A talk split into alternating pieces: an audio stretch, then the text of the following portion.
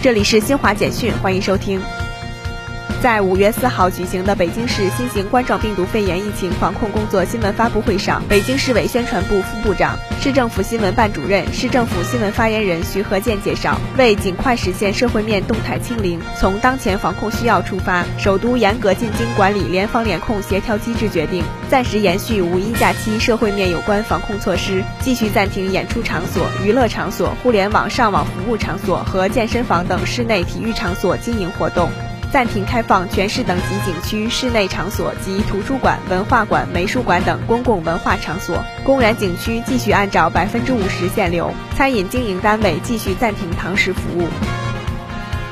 联合国秘书长古特雷斯五月三号在尼日利亚东北部博尔诺州麦杜古里市表示，尼东北部地区因极端组织博科圣地的长期暴力袭击活动，存在大量流离失所者，急需国际社会更多人道主义援助，帮助他们早日实现重建家园的愿望。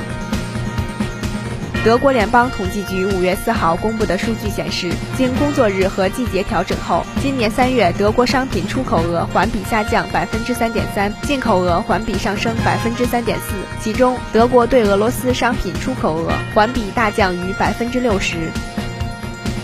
罗马尼亚最大天然气生产供应商罗马尼亚天然气公司五月三号在首都布加勒斯特与美国埃克森美孚公司签订协议，以十点六亿美元收购后者在罗子公司及其在黑海一个深海天然气项目持有的所有股份。以上由新华社记者为您报道。